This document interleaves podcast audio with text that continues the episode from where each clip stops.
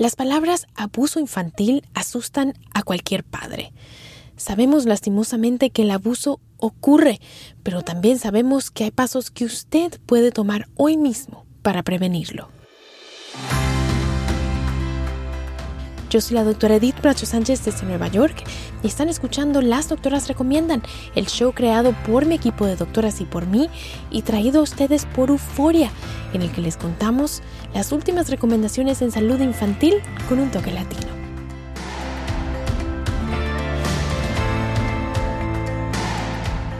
Antes de empezar, recuerden que aquí les traemos información de manera educativa, pero para problemas médicos deben consultar a su doctor que los conoce y los puede ver en carne y hueso. Hoy les traemos una conversación que grabamos en el 2018 con una terapista familiar, quien es también trabajadora social y mamá. Ella se llama Carla Hernández Tut Carla nos contó sobre las realidades del abuso infantil, lo que recomienda a sus pacientes, a sus familias y lo que ha hecho en su propio hogar. Este episodio habla de abuso sexual familia por si están escuchando con los niños y quieren bajarle el volumen o escuchar después. Ojalá les ayude esta conversación. Aquí se las ponemos eBay Motors es tu socio seguro. Con trabajo, piezas nuevas y mucha pasión, transformaste una carrocería oxidada con 100.000 millas en un vehículo totalmente singular. Juegos de frenos, faros, lo que necesites, eBay Motors lo tiene. Con Guaranteed Fit de eBay, te aseguras que la pieza le quede a tu carro a la primera o se te devuelve tu dinero. Y a estos precios, ¿qué más llantas y no dinero? Mantén vivo ese espíritu de Ride or Die Baby en eBay Motors. ebaymotors.com. Solo para artículos elegibles. Se aplican restricciones. Aloha mamá, ¿dónde andas? Seguro de compras. Tengo mucho que contarte. Hawái es increíble. He estado de un lado a otro con mi unidad. Todos son súper talentosos. Ya reparamos otro helicóptero Blackhawk y oficialmente formamos nuestro equipo de fútbol. Para la próxima te cuento cómo voy con el surf y me cuentas qué te pareció el podcast que te compartí, ¿ok? Te quiero mucho. Be All You Can Be, visitando goarmy.com diagonal español. Hacer tequila, don Julio, es como escribir una carta de amor a México. Beber tequila, don Julio, es como declarar ese amor al mundo entero. Don Julio es el tequila de lujo original, hecho con la misma pasión que recorre las raíces de nuestro país. Porque si no es por amor, ¿para qué? Consume responsablemente. Don Julio Tequila, 40% alcohol por volumen, 2020. Importado por Diageo Americas, New York, New York. Boost Mobile tiene una gran oferta para que aproveches tu reembolso de impuestos al máximo y te mantengas conectado. Al cambiarte a Boost, recibe un 50% de descuento en tu primer mes de datos ilimitados. O, con un plan ilimitado de 40 dólares, llévate un Samsung Galaxy A15 5G por $39.99. Obtén los mejores teléfonos en las redes 5G más grandes del país. Con Boost Mobile, cambiarse es fácil. Solo visita boostmobile.com. Boost Mobile, sin miedo al éxito. Para clientes nuevos y solamente en línea, requiere 50% de descuento en el primer mes requiere un plan de 25 dólares al mes. Aplican otras restricciones. Visita boostmobile.com para detalles. Muchísimas gracias por acompañarnos. Soy Carla. Ay, muchas gracias a ti por invitarme. Bueno, y Carla, les cuento amigos, tiene experiencia como trabajadora social y también tiene 15 años de experiencia como terapista en niños y en familias que han experimentado trauma, que han experimentado abusos. Y bueno, de verdad que te agradecemos mucho, Carla, por hacer tiempo hoy para venir a compartir todo lo que has aprendido con nuestras familias en casa. con mucho gusto. Bueno, Carla, y antes de empezar a hablar de estas cosas que los padres pueden hacer, me gustaría que le recordáramos a nuestros oyentes de algunas de las realidades del abuso sexual de las que los padres a veces se olvidan en casa. Y estábamos hablando alguna de estas cosas antes de salir al aire. Cuéntanos, Carla. Pues una de las cosas más importantes eh, sobre el abuso sexual es recordar que nueve de diez casos de abuso sexual a los niños o adolescentes son por personas que ellos conocen, ya sea familiares, a veces pastores de las iglesias o curas, maestros, amistades, vecinos. Tenemos idea a veces que estas personas que les van a hacer daño a nuestros hijos son personas que no conocemos, extraños, pero realmente no es así. Realmente nueve de diez casos son personas que conocemos y, y, a las personas que le confiamos nuestros hijos, que es por eso que estas personas se aprovechan y hacen esas cosas. Muy importante saber esto, Carla. Y la gente en casa también, con todo lo que hemos visto en los medios sociales últimamente, eh, puede pensar que el problema está empeorando, digamos. ¿Qué les puedes decir a estas familias que sienten que, Dios mío, ahora hay muchos casos de abuso? ¿Qué les decimos? bueno, les decimos que realmente los casos de abuso sexual son menos hoy en día. Lo que pasa es que estamos mucho más dispuestos a hablar y hemos puesto más énfasis en educación. Entonces eso, la gente está contando sus historias porque quieren prevenir que eso continúe sucediendo, que es muy importante. Es importante tener este, la fortaleza y el valor de decir lo que nos ha pasado. Perfecto, entonces los casos van mejorando en el sentido de que son menos los casos. Son menos. Pero igual es muy, muy importante que los padres en casa tomen los pasos para prevenir. Okay, entonces, bueno, ya teniendo en claro que la mayoría de las veces es alguien conocido el que comete el abuso y teniendo en claro no están empeorando los casos, el número de casos nos referimos, ¿Por dónde pueden empezar los padres para prevenir el abuso sexual en los niños? Pues el paso, el, paso primordial o el primer paso es sentirse cómodo con hablar, hablar con tus hijos sobre la sexualidad y sobre sus cuerpos. Entonces, cosas como decirle el nombre correcto a la vagina, al ano, este, hablar eh, abiertamente este, sobre la sexualidad, eh, que los niños conozcan bien sus cuerpos y que tengan la comodidad con sus padres y los padres con los hijos de poder hablar sobre el sexo, sobre cómo son, los seres humanos somos seres sexuales, cosas así. Este, si los padres no tienen comodidad con eso, buscar eh, un poco de, ayuda con alguien que les ayude cómo hacerlo, porque eso es lo más importante, ¿verdad? Quitar los tabús, que los niños eh, aprendan a sentir comodidad con su cuerpo y con sus partes sexuales también. Claro, y me encanta que dices eso porque cuando los padres vienen a mi clínica y yo los chequeo como pediatra, siempre les digo, mira, vienes, te voy a checar, esto se llama tu vagina, esto se llama tu pene, son tus partes privadas yo te puedo checar porque yo soy tu médico y porque tu papá está acá. Yo creo que con todo eso también viene el enseñarle a los niños que ellos tienen control sobre su cuerpo, ¿cierto? Sí. Los niños tienen que aprender que los padres tienen que enseñarles a sus hijos que nadie los puede tocar, ¿verdad? Que, que hay situaciones como dices tú, cuando van al médico, cuando los papás tienen que poner una medicina, digamos si tienen algún problema en, en sus partes privadas, pero que nadie más además del, doctor, solo el doctor o sus padres por algún motivo así, deben de tocarlos en sus partes privadas o deben de pedirles a ellos que ellos toquen las partes privadas de otras personas. Perfecto. Carla, hay algo que he oído un poco en los medios sociales, en la televisión, y es este asunto de en nuestra comunidad latina, los papás están acostumbrados a decirle a los niños como, bueno, dale un abrazo a tu mm, abuelito, dale un abrazo a tu tío. Y hay gente que dice, de pronto no debemos como presionar a nuestros niños a que le dé el abrazo al tío, al abuelo, al otro. ¿Qué opinas de esto? ¿Qué le dices a tus pacientes? Bueno, este es una muy buena, muy buen punto y pregunta porque culturalmente estamos acostumbrados a dar abrazos y besos y empujar. Eh, digamos, yo tengo muchas memorias de mis padres pedirme que le diera abrazo a un tío, a un primo o algo así. Y realmente mi opinión, y yo creo la, la opinión de muchas personas es que a los niños hay que darles el espacio. ¿Verdad? Que los niños a veces eh, van de ellos mismos, va a salir dar un, dar un abrazo, dar este, un beso a alguien y otras veces no lo van a querer hacer. Yo creo que podemos sugerirles a nuestros hijos que saluden, que digan hola, buenos días, buenas tardes. Que sean educados. Que sean educados, sí pero ya el contacto físico debe ser algo que nosotros debemos respetar y dejar que los niños, seguir eh, lo que los niños quieren hacer, ¿verdad? Si ellos quieren abrazar a alguien, pero si no, entonces no presionarlos. No obligarlos. No obligarlos. Y eso les va enseñando pues que ellos están a cargo. Que están en control, sí. Perfecto. De su cuerpo. Sí. Digamos que tenemos niños entonces que ya saben todas las partes de su cuerpo, que se sienten en control y que hemos ya abierto la puerta a la comunicación en casa. ¿Cómo hacemos? O sea, ¿cuál es el siguiente paso para que si un niño se encuentra en una situación de peligro, sepa qué hacer? Lo primero, lo más importante es que los niños sepan que no importa lo que les suceda, ellos pueden venir donde sus papás. Que somos la mamá, el papá, eh, las los abuelitos, las personas que los cuidamos, las personas que estamos ahí para protegerlos.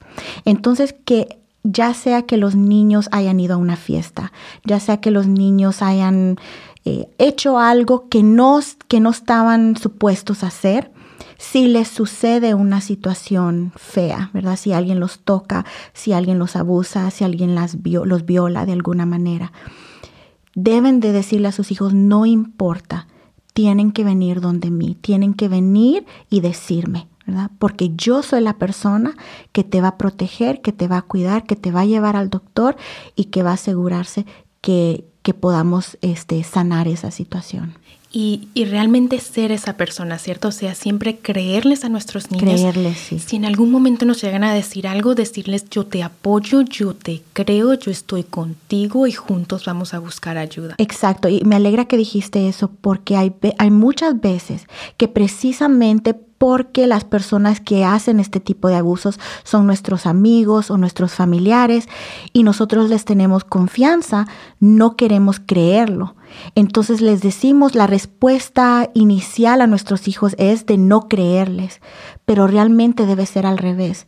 En el momento que un niño o un adolescente te dice, esta persona me tocó, esta persona este, me hizo sentirme incómoda de esta manera o me pidió hacer esto, tú debes de creerles, debes de creerles y confrontar a esa persona, llevar a tu hijo al médico si el niño te dice que lo han tocado o lo han violado. Y recordar que también esas personas usan eso a su favor. Oh, claro. Les dicen, nadie te va a creer. Nadie te va a creer. Si tú dices que yo te hice algo.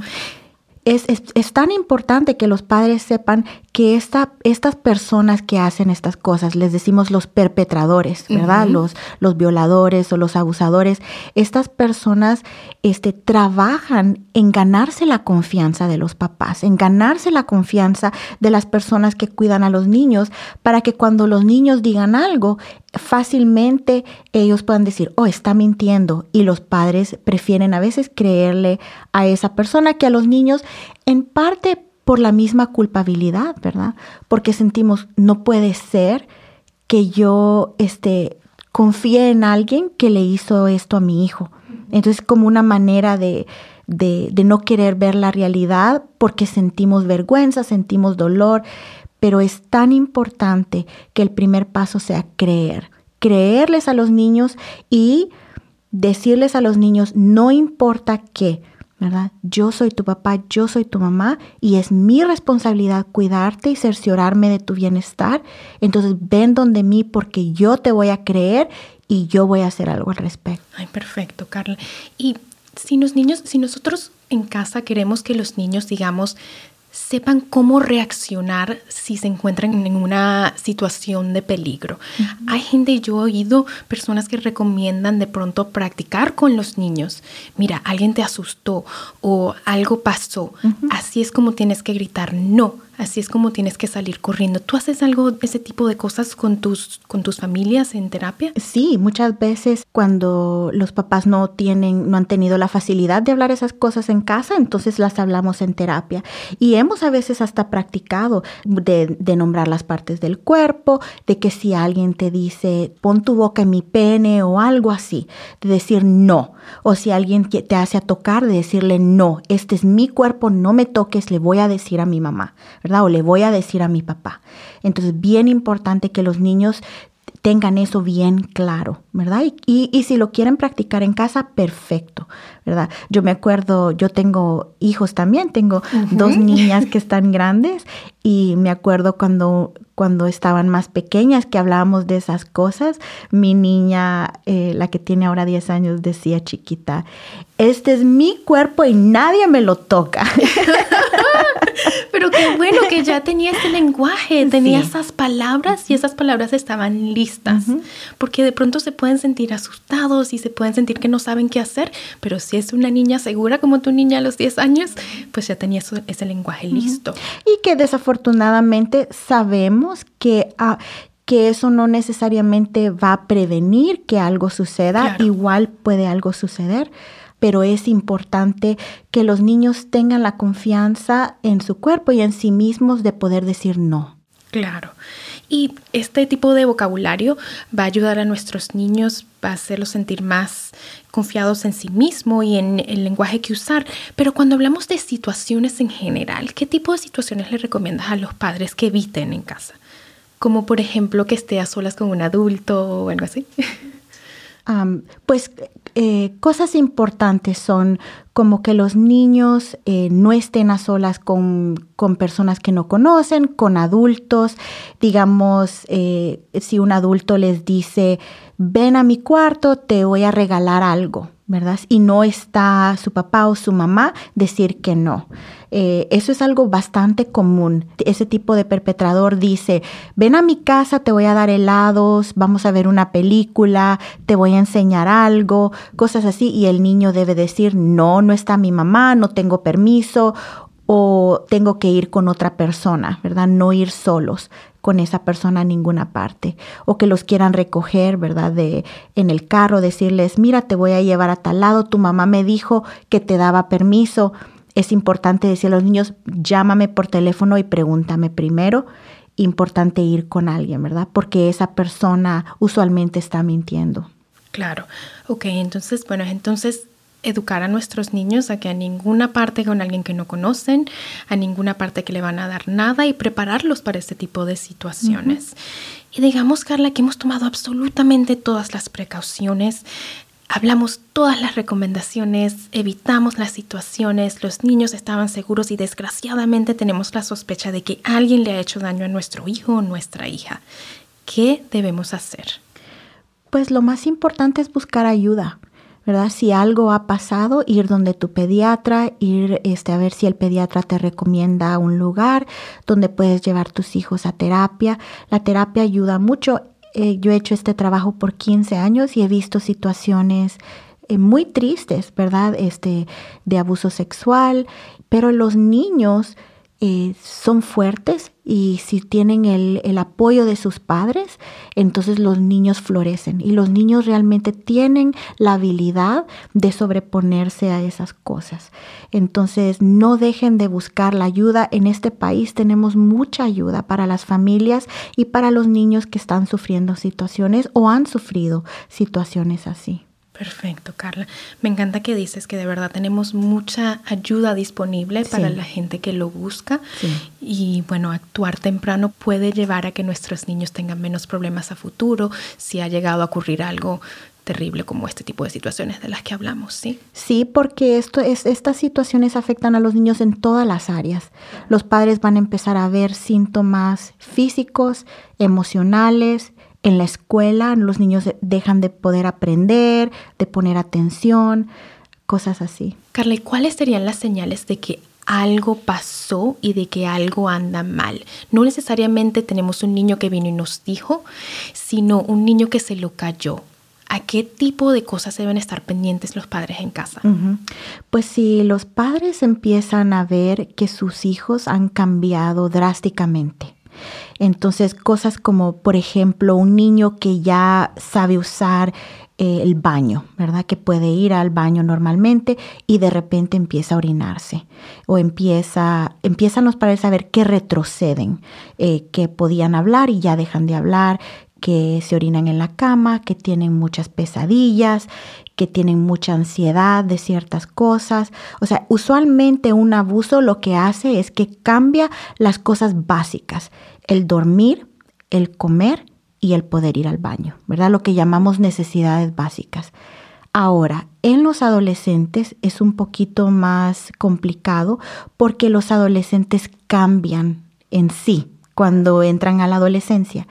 Lo que yo les digo a los padres es, pongan atención cuán drástico es el cambio. Hay cosas normales como que los niños quieren estar solos, se vuelven más malcriados, pero sí hay cosas muy extremas, ¿verdad? Donde el niño se ve deprimido o la niña este, empieza a aislarse demasiado, ya no quiere estar con sus amigos, cosas que los niños a esa edad desean estar con sus amigos. Entonces, usen esa como una sospecha para poder hablar con sus hijos y buscar ayuda. Claro, muchísimas gracias porque esas, esas señales son bien importantes y bueno, hay que estar bien pendientes en casa de esos cambios de los que nos hablas. ¿Alguna otra recomendación, Carla? Ya se nos acaba el tiempo, pero algo más que quisieras decir. Bueno, lo, lo más importante que es que como padres nuestra responsabilidad mayor es amar a nuestros hijos incondicionalmente, ¿verdad? Que no importa si algo les ha pasado porque porque pensamos que ellos cometieron un error, la culpa la tiene el abusador, la culpa la tiene el perpetrador, no nuestros hijos y no nosotros tampoco. Gracias por ese punto, Carla, porque es de verdad tan importante que la culpa no esté en nosotros y el amor por sobre todo. Así es. Sí. Carla, no sabes cuánto te agradecemos por venir hoy. Esperamos que tu experiencia como terapista y como mamá haya ayudado mucho a nuestros oyentes en casa hoy. De verdad, muchas gracias por venir. Ah, me alegro, gracias por invitarme. Y con esto familia hemos llegado al final. Yo soy la doctora Edith Bracho Sánchez y esto ha sido Las Doctoras Recomiendan, el podcast de salud infantil creado por mi equipo de doctoras y por mí y traído a ustedes por Euforia Podcast. Si les gustó, compartan con su familia, con sus amigos, con la vecina, con la comadre, para que ellos también se unan a nuestra comunidad de padres latinos informados que buscan crear niños sanos en todos los sentidos. Las Doctoras Recomiendan es una producción de LDR Media. No se pierdan nuestro próximo episodio. De mi parte, un abrazo para todos y hasta la próxima.